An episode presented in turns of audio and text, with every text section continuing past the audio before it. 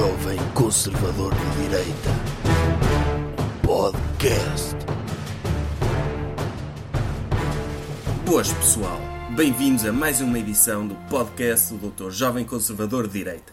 Aqui ao meu lado tenho um convidado muito especial que é um bebê que decidiu juntar-se a nós na edição de hoje porque era fã e porque não tinha com quem ficar.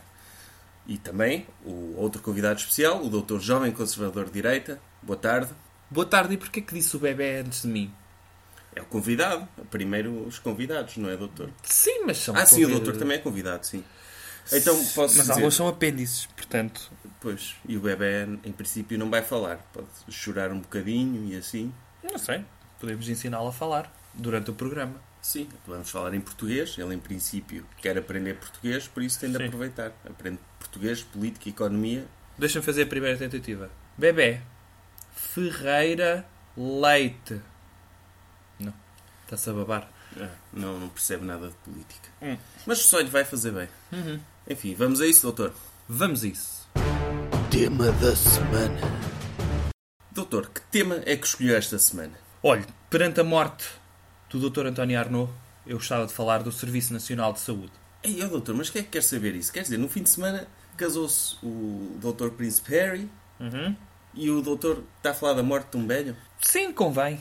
É assim, a monarquia também Oh. é defunta, é verdade. Já fiquei triste, doutor. Porquê? Porque eu estava à espera que ia falar de um casamento, de um momento de felicidade, um conto de fadas, e o doutor agora, ai, morreu um, um velhinho. Então, mas é, é, é um velhinho português e, e é importante, porque pode ser sintomático do Serviço Nacional de Saúde. Então o doutor vai ajudar-me a ver o lado bom da morte do doutor Ar- António Arnaud? Eu não tenho de lhe fazer ver nada, sabe? O senhor está aqui como apêndice. Doutor. Qualquer dia substituo é pelo bebê. Quando ele souber falar, o apresentador vai ser o bebê. Oh, oh, doutor, mas eu, eu, eu estou aqui para falar um bocado em nome dos ouvintes. Eu, a opinião que eu estou a dar é a opinião dos ouvintes. Os ouvintes querem ouvir o doutor falar sobre o casamento real. Sabe que eu acho que os doutora- ouvintes são doutora Nuno inteligentes. Marco? Sim, mas sabe quem? A doutora Marco? Ai, foi uma portuguesa que casou com o, o príncipe Harry.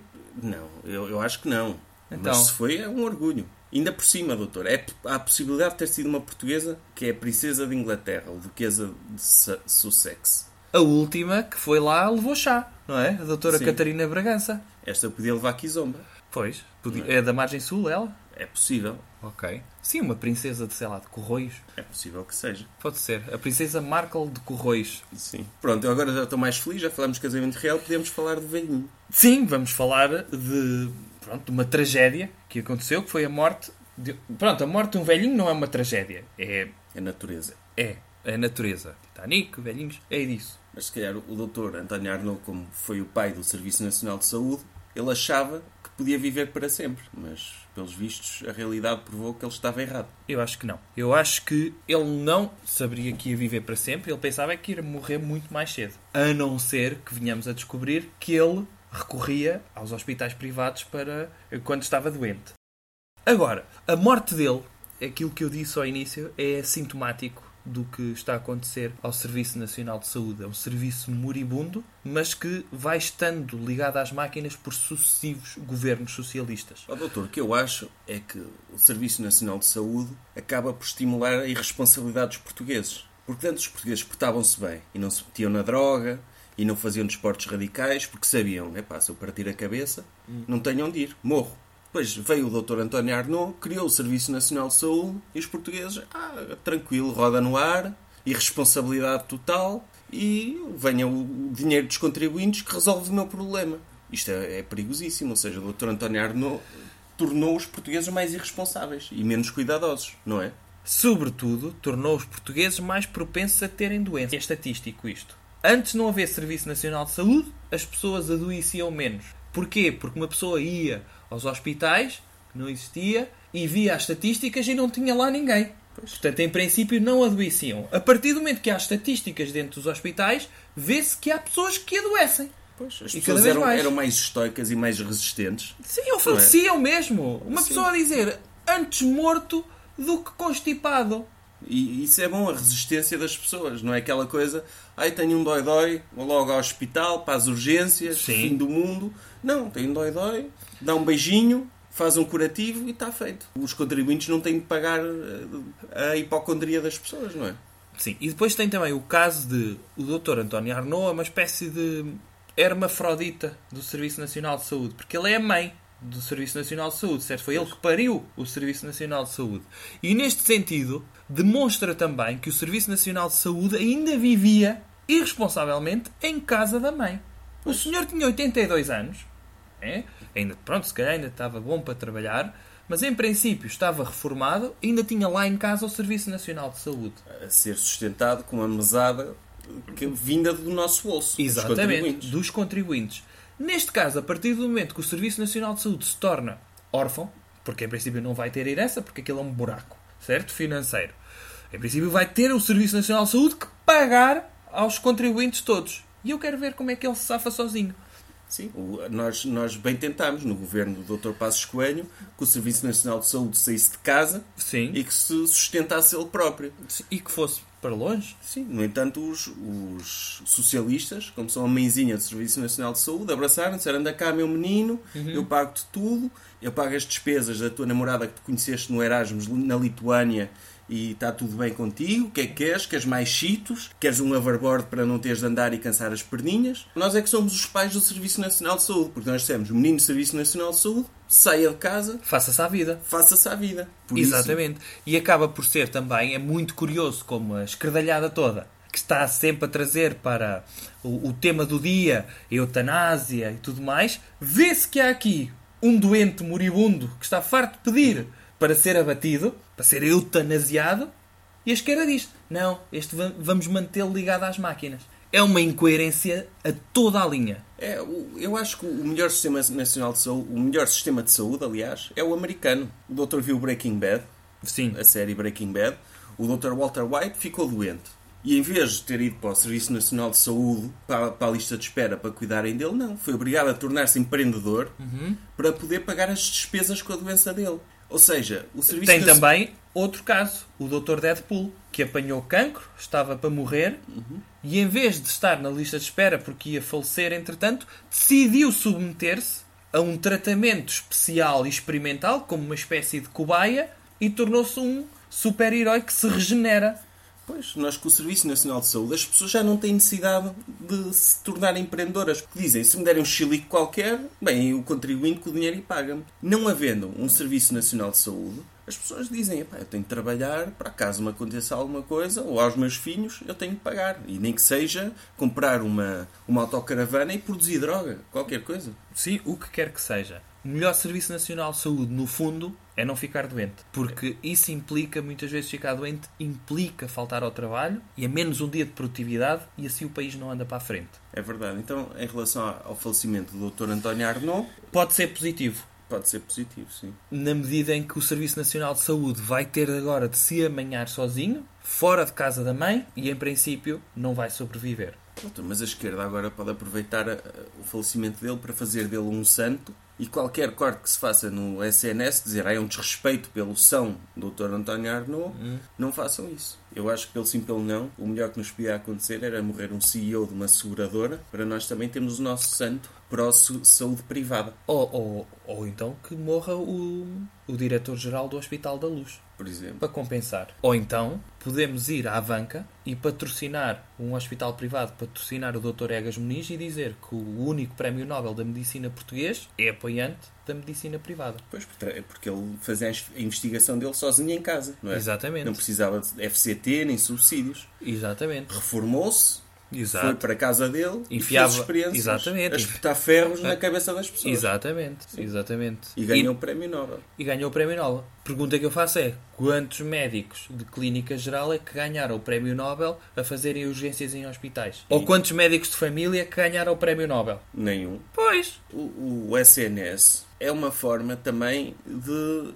ir contra a seleção natural. Porque se vamos financiar a sobrevivência de toda a gente, quer seja responsável, irresponsável, rica, pobre, estamos a assegurar a sobrevivência de pessoas que se calhar não merecem. Isto pode ser considerado eugenia. Ou não. Ou não. Ou não, a seleção artificial pode ser importante se for para elevar os bons genes e pode ser altamente negativa se estivermos a extrapolar os maus genes e a colocá-los na sociedade em geral. Pense nisto. Os ciganos, por exemplo, praticam uma espécie de eugenia artificial, que é não aceitam a introdução de genes fora da sua etnia. Eles praticam eugenia artificial. No caso deles e para os padrões deles, isto é bom, porque produzem mais ciganos. Agora, para o geral, para quem usa o Serviço Nacional de Saúde, é uma seleção artificial que está a reproduzir maus genes. Sim. Eu não estou a dizer que devem ser eliminados, não me interpretem mal. Agora, estou a dizer é que, por via natural, se calhar não devemos ter isso no nosso pool genético. Eu, aqui seria horrível eu dizer que devíamos deixar morrer pessoas doentes. Não, não é isso que eu estou a dizer. Pelo contrário, devemos salvar o que for possível. Mas, quanto mais financiarmos a sobrevivência de pessoas doentes, mais o nosso sistema imunitário coletivo fica fraco. E por isso o Serviço Nacional de Saúde faz de nós um povo mais fraco. O Serviço Nacional de Saúde, digo-lhe mais, o Serviço Nacional de Saúde é o equivalente às pessoas que não querem vacinar. Elas só não vacinam porque beneficiam da imunidade de grupo. Correto? Portanto, neste caso, só beneficia quem usa o Serviço Nacional de Saúde, quem tem maus genes, mas que por imunidade de bons genes de grupo continuam a viver. Tem lógica, não tem? Tem, tem lógica, doutor. Então a sua mensagem final é deixar morrer os doentes. Não. Deixai morrer em paz o Dr. António Arnaud, porque em princípio o moribundo Serviço Nacional de Saúde em breve vai para o mesmo jazigo. Coisas que devemos evitar. Doutor, qual é o comportamento a evitar desta semana? Comprar jornais. Comprar jornais? Exatamente. Pela poupança? Não. Então, É porque são inúteis. pois. Uma pessoa comprar jornais tanto pode dar dinheiro para comprar o público como para comprar a caras. A informação é a mesma. O, o doutor está a dizer que é bom o fim do jornalismo? Lá está, estávamos a falar de seleção natural. Os jornalistas em 2018 são uma espécie de lince ibérico. Só existem porque alguém os está a reproduzir em cativeiro. Sim, e nós temos de lhes dar o, o golpe de misericórdia não comprando jornais. Exatamente. A partir do momento que há o advento das redes sociais e em que as câmaras da Samsung e de outras marcas são muito boas, para que é que é preciso haver telejornal e não sei o quê? Há pessoas que veem o acidente e em vez de estarem a ajudar, por via da sua, vamos dizer, imparcialidade, e é quase como se não estivessem ali, adotam uma espécie de código deontológico jornalístico a título individual. Isto demonstra que o ser humano 2.0 já nasce com características de jornalismo. Nem é preciso tirar cursos para isso. E então andamos nós a comprar jornais para sustentar uma profissão que já não faz sentido, que já acabou. É como. Exatamente. É, é que assim, tem coisas que são gratuitas. Lá está, como sabe, eu gosto de adquirir coisas porque posso. Certo? E para mostrar que sou diferente das outras pessoas que não podem adquirir coisas. Mas neste caso existem ferramentas ao nosso alcance, como o Twitter, o Facebook e o Instagram, já ouviu falar? Já, todas elas. Dos- das três. Das três, sim. Está a ver? Até você já ouviu falar destas três, o que é impressionante. Sim. E que são gratuitos. E que têm sempre notícias atrás de notícias, as polémicas alimentam-se ali. E o que é que os jornais têm feito? Fazem uma espécie de síntese do que se passa nas redes sociais. Mas nós precisamos de alguém que faça um resumo. Não, os doutor. jornais são uma espécie de publicações Europa-América das redes sociais. Oh, doutor, mas os jornais também fazem falta. Por exemplo, as pessoas recolhem informação necessária na rua, mas nós precisamos de alguém que esteja nos jornais a escrever artigos com informação fundamental, como as 10 bundas que vão arrasar este verão. Sim, mas isso são pequenos à parte. Não são pequenos à parte, São doutor. pequenos à parte. Eu preciso saber quais são as 10 bundas que vão arrasar no verão. Tudo bem. Tem de haver alguém, um estudioso de bundas, que esteja Tudo numa bem. redação de jornal, a investigá-las todas Não, eu e a compreendo. compilar uma fotogaleria. Não, com eu isso. compreendo. As notícias mais importantes que lemos lá na Goldman é, por exemplo, os sete destinos paradisíacos que têm de visitar antes de morrer. E nós costumamos gozar uns com os outros a dizer Oi, ainda não foste a Nova Giovanni na, nas Ilhas Maurícias?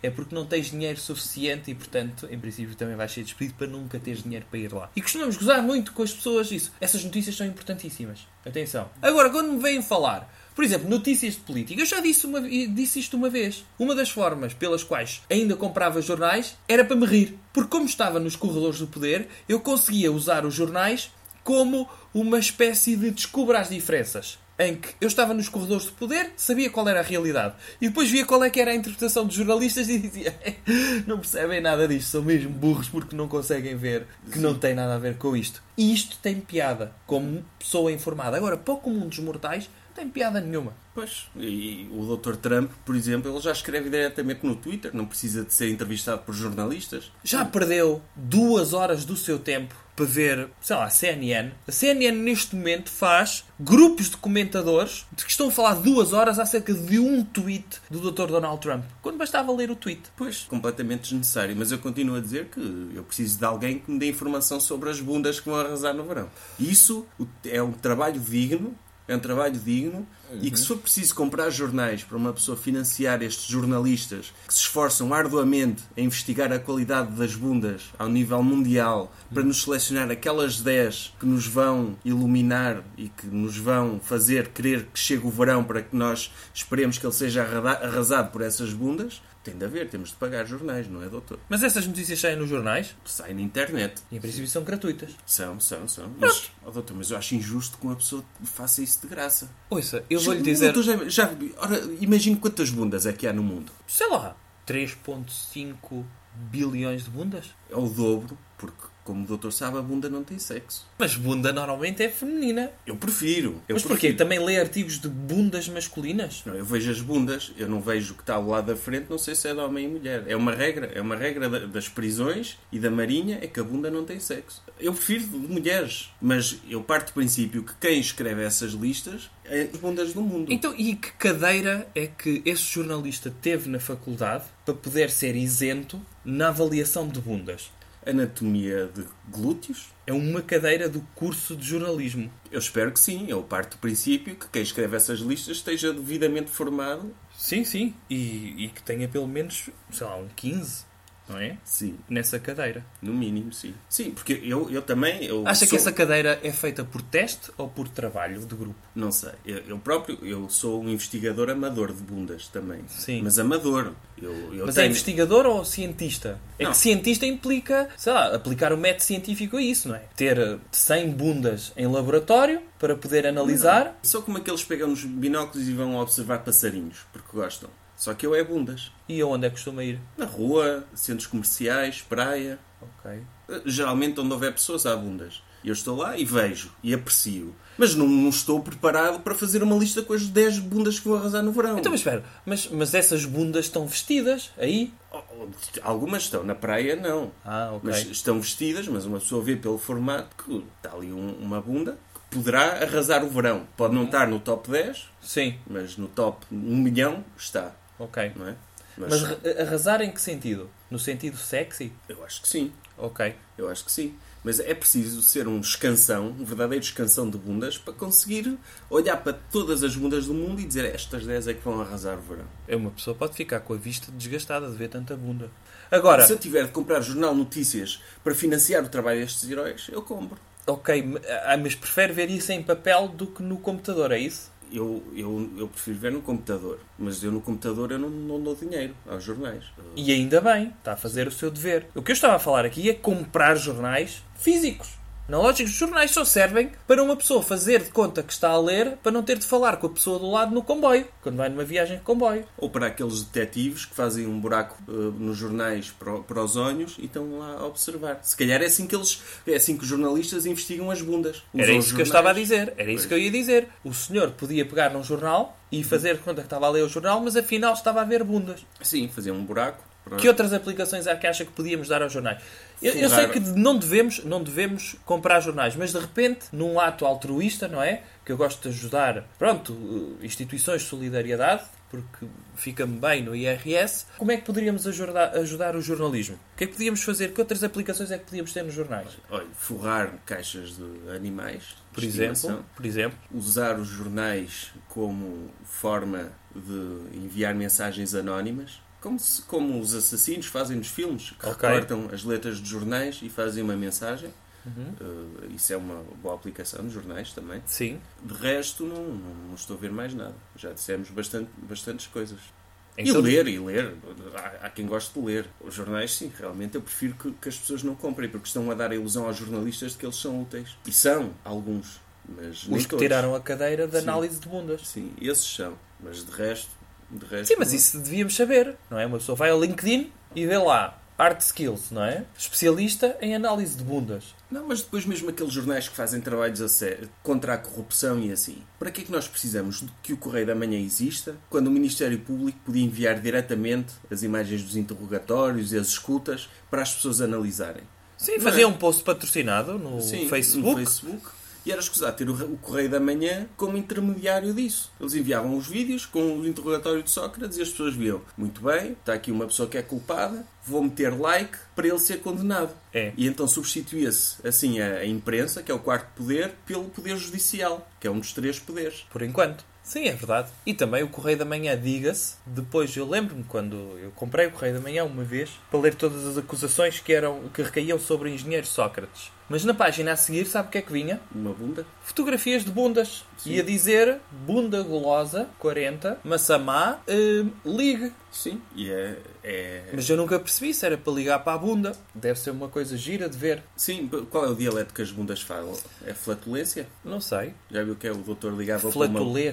Flatulês. O doutor, olha, vou ligar esta bunda, 40, parece uma pessoa simpática. Sim. Estou, e ela, e, e só dizia isto. Se calhar podia, podia dizer qualquer coisa em código Morse, mas eu não, não sei. Não, eu tinha várias dúvidas acerca disso. Se era só a bunda que tinha 40, mas queria saber. Por exemplo, a cara tinha quê? A cara associada à bunda. Sim. 52? Não sei. Não sei, mas eu isso acho, acho porreiro e até acho que era uma ideia de sucesso que era haver uma empresa que meça a idade das partes das pessoas. Olha, tem uns pés de 20, uns joelhos de 32 e uma cara de 46. E são os arqueólogos que fazem, não é? E, e, e faziam uma média. E de repente, se calhar a média agradava mais às pessoas que estão a ficar velhas. Lá está, uma média de partes do corpo. Tem aqui uma ideia de sucesso. Recomendação cultural. Ou outra coisa. Doutor, qual é a recomendação cultural desta semana? Olha, eu estava num shopping no outro dia e reparei que saiu o novo livro do Dr. Tony Carreira. Fiquei muito contente. Ui, o doutor Tony Carreira lança livros agora? Pelos vistos, eu não comprei, mas vi que tinha saído. Estava numa livraria, em princípio é um livro. Mas é, é um romance? Não sei. Mas achei muito bem. Eu, eu vou comprar. Achei Se muito bem. Se calhar é, é que é o Guerra e Paz de Dr. Tony Carreira? Talvez. É?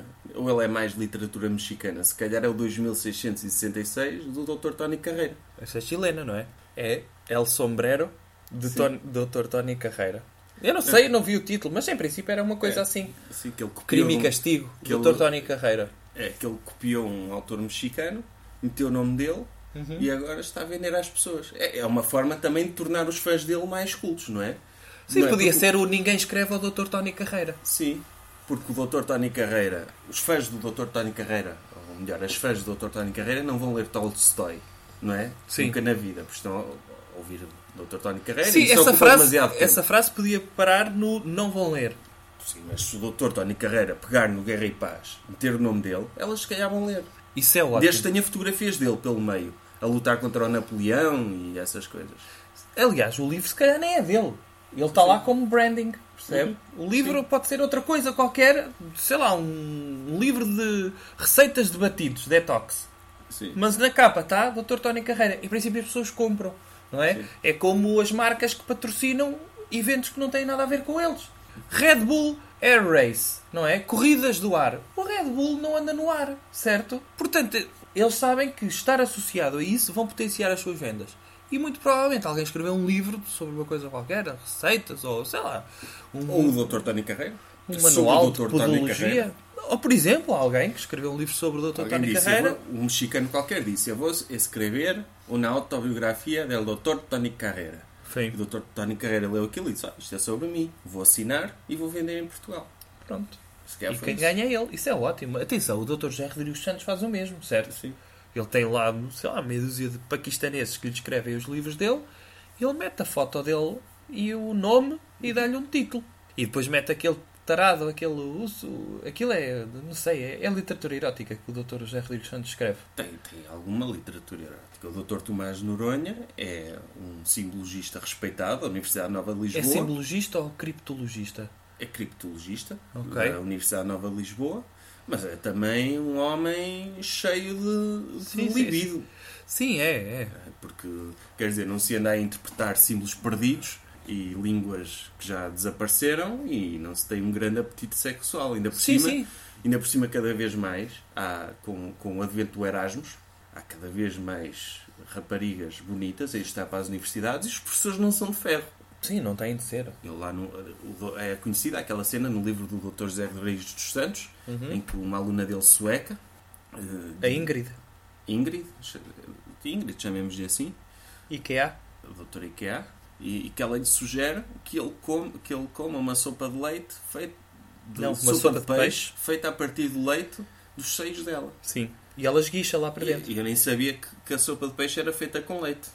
Muito menos materno, sendo Sim. que é uma senhora que não estava em Sim. período de aleitamento. Sim, eu, é? acho, eu acho que falha nessa parte, porque quem é que associa leite à sopa de peixe? Até porque o peixe vai abafar o sabor do leite. Mesmo que o leite materno seja bom, não faz grande diferença. Pois não. Eu acho que se fosse, bom, o meu pequeno almoço a partir de hoje vai ser leite materno com choca-pique Uhum.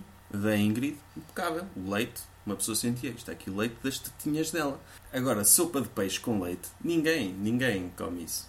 Não faz sentido nenhum. Voltando ao Dr. Tony Carreira. Eu não sei quantas receitas de sopa de peixe é que tem o livro do Dr. Tony Carreira. Mas sei que as fãs dele não se importavam nada de esguichar para dentro da malga dele. Ou, ou já que estamos no universo da, da música popular, utilizar os seus fluidos vaginais como uma espécie de óleo de fígado de bacalhau para as receitas do Dr. António, do Dr. Tony Carreira. Eu não sei, as pessoas depois da menopausa têm fluidos vaginais? Tem, há, uma espécie de, de Viagra para mulheres, não é? Que é o quê? Não sei o nome. Mas, mas o que é que consiste em quê? Em tornar mais lubrificada a vagina da- das senhoras. Tipo óleo? Tipo óleo, sim. Óleo vaginal.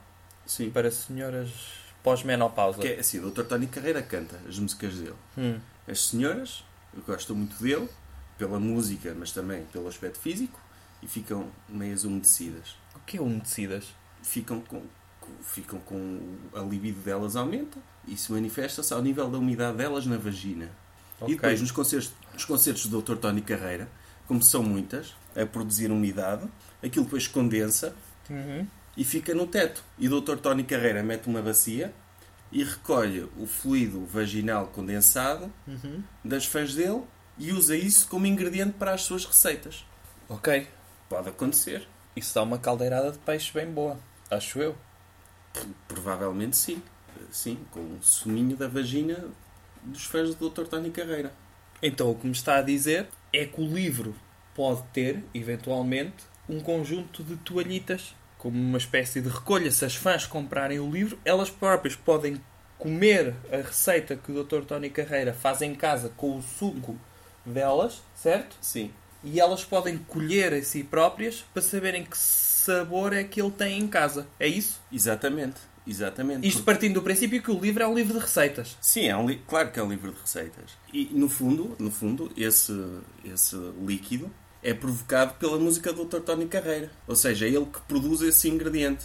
É o ingrediente secreto das receitas dele. O que me E- está e a para- dizer é- E para, e para a comida dele saber aquilo que ele pretende, tem de ser ele a provocar essa umidade. E esse livro deve ter fotografias dele em que eh, serve para as mulheres usarem para estimularem para produzir receitas. E depois dizem, servem aos maridos e dizem aqui esta caldeirada de peixe foi feita com o meu fluido vaginal provocado pela música do Dr. Tony Carreira. Que é para eles também, para eles verem, ah, calma aí, o que é que a minha mulher anda a fazer na cozinha, ou anda a fazer naqueles concertos do Dr. Tony Carreira, o que, o que é que eu ando a falhar como marido para ela precisar disso para ter a sua vagina úmida. E provavelmente isso vai estimular a vida sexual dos casais. Então o que me está a dizer é que o Dr. Tony Carreira é uma espécie, vamos dizer, 50 sombras eh, para as senhoras. O- A música do Dr. Tony Carreira é um dildo musical, é isso? É uma boa definição, doutor. Ok. De senhoras pós-menstruação. Exatamente.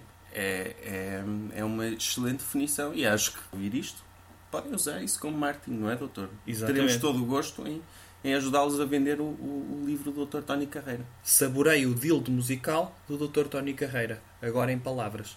Até para a semana. Até para a semana. Jovem Conservador de Direita.